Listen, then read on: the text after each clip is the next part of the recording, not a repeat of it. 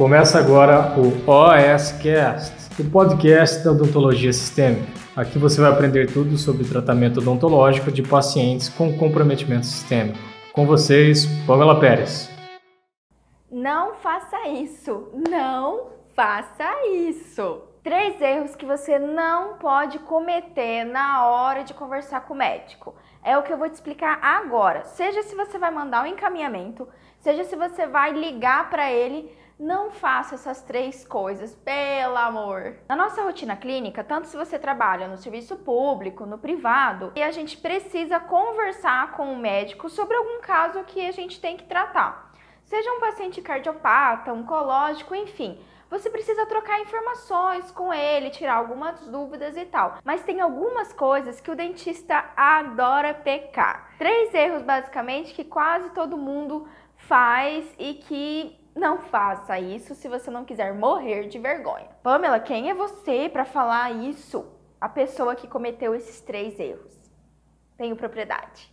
Erro 1. Um, achar que o médico lembra absolutamente tudo sobre aquele caso sobre aquele paciente. Quando você for mandar uma carta de encaminhamento ou mesmo ligar, eu particularmente prefiro ligar, eu acho mais rápido, mais simples. É de extrema importância que você fale para o médico ou escreva ali para o médico quem é esse paciente o nome completo dele, a idade, quais medicamentos ele toma, se ele fez ou não uma cirurgia cardíaca há tantos anos, quais são as comorbidades, patologia de base, um resuminho do caso clínico. Por quê? Primeiro porque você já mostra que você conhece o caso. Você vai mandar um caso, uma carta ou vai falar no telefone com ele de um paciente que você nem conhece, que você nem sabe o que está acontecendo. Não dá, vai passar vergonha. E segundo, porque isso facilita pra caramba a comunicação.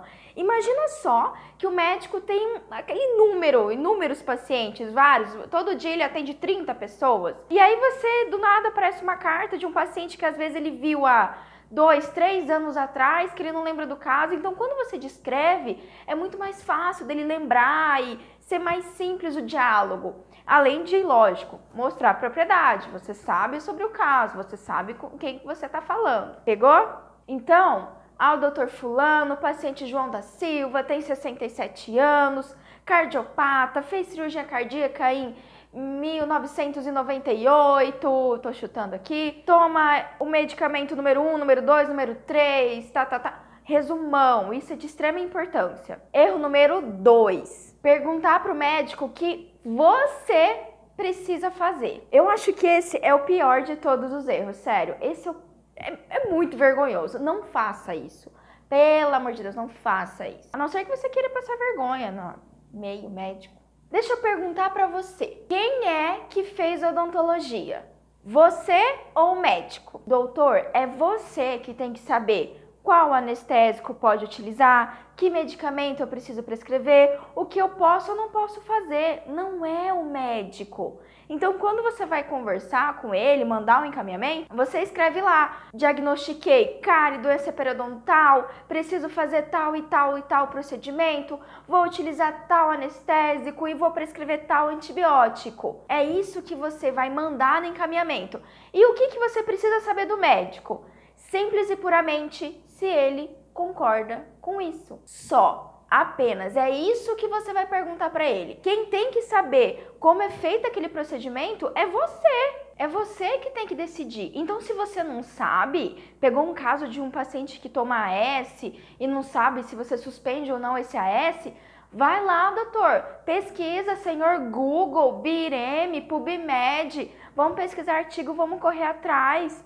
Mas pelo amor de Deus, não vai perguntar pro médico. É para você passar vergonha fazer isso. Você vai passar vergonha se você perguntar pro médico uma coisa que é o seu dever saber, não ele. E aí a gente cai no terceiro erro mais comum que a gente acaba cometendo: achar que o médico tem que saber tudo e é o dono da razão. Eu não tenho nada contra médico. Eu adoro, eu trabalho com vários médicos incríveis, maravilhosos. Eu sinto inclusive muita falta se às vezes eu não tenho um médico ali na hora para discutir. Mas não quer dizer que o médico tem que ter obrigação ou ele tem que saber tudo. Na verdade, é muita sacanagem da gente achar que ele tem que saber tudo. O médico, ele estuda e ele sabe das questões médicas. o dentista das questões bucais, odontológicas, o fisioterapeuta das questões do fisioterapeuta. Então, existe, lógico, ali em algum momento uma mistura de conhecimentos, né? Ou cruza informações de ambas as profissões, mas o médico não tem que saber absolutamente tudo, ele não é o dono da razão. Vou explicar melhor para você. Imagina aquele dentista super, super atualizado, que utiliza das melhores tecnologias, que estuda, que sabe os protocolos mais recentes. A gente também tem médicos assim, a gente também tem enfermeiros, fisioterapeutas, enfim. Nós também temos profissionais super atualizados em vários ramos, mas também você conhece algum dentista que faz aquela odontologia de 20, 30 anos atrás que meio que parou no tempo? Adivinha só, isso também acontece com o médico. Tem médico que infelizmente não se atualiza, que ainda mantém, faz alguns protocolos mais antigos que já caíram por terra. Então você vai receber às vezes um retorno desse médico pedindo para fazer algumas coisas que não se faz mais.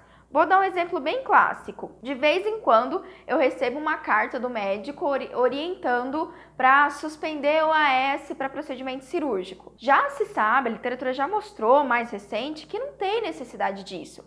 Tirando uma situação que eu vou fazer uma reconstrução bucomaxilo, uma cirurgia ortognática, uma cirurgia de maior porte, em geral, para cirurgias menores, implante, mesmo bichectomia, uma extração seriada, você não precisa suspender o AS. Existem outras formas de hemostasia para aquele paciente que vão resolver o sangramento, se ele tiver sangramento. Mas alguns médicos não têm esse conhecimento. Eles não entendem como funciona bem o procedimento odontológico. Por acaso você sabe como que é feita uma cirurgia de colostomia? Por que, que o médico tem que saber como é que faz uma extração dental? Não é obrigação dele. Então, uma vez que você recebe o retorno do médico, é a sua obrigação, você tem que ter propriedade de conhecimento para analisar aquilo e ver, não, realmente eu preciso mudar isso, não, isso daqui não tem tanta necessidade. Então, não cometa os mesmos erros que eu cometi. Não passe essa vergonha. Não ache que o médico lembra absolutamente tudo sobre aquele caso. Não ache que é ele que vai te dizer o que você tem que saber. E também não pense que ele tem que saber de tudo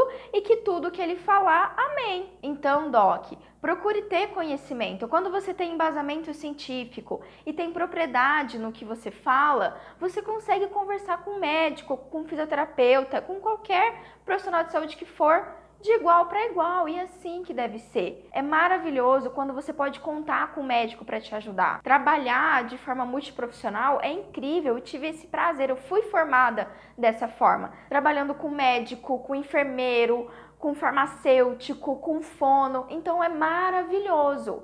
E para tudo andar bem, para a comunicação ser interessante e o mais importante, para você ter resolutividade e atender seu paciente com qualidade, você precisa sim ter conhecimento, embasamento científico, propriedade para chegar e falar com outros colegas de igual para igual. Tem que ser assim.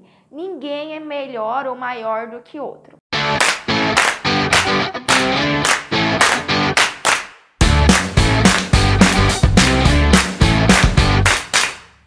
Você ouviu o OSCast, o podcast da odontologia sistêmica. Se você gostou desse episódio, tem muito mais nas nossas redes sociais. Siga-nos no Instagram, arroba Pamela P. Pérez, e no nosso canal do YouTube, Pamela Pérez. A gente se vê na próxima. Um abraço, até mais.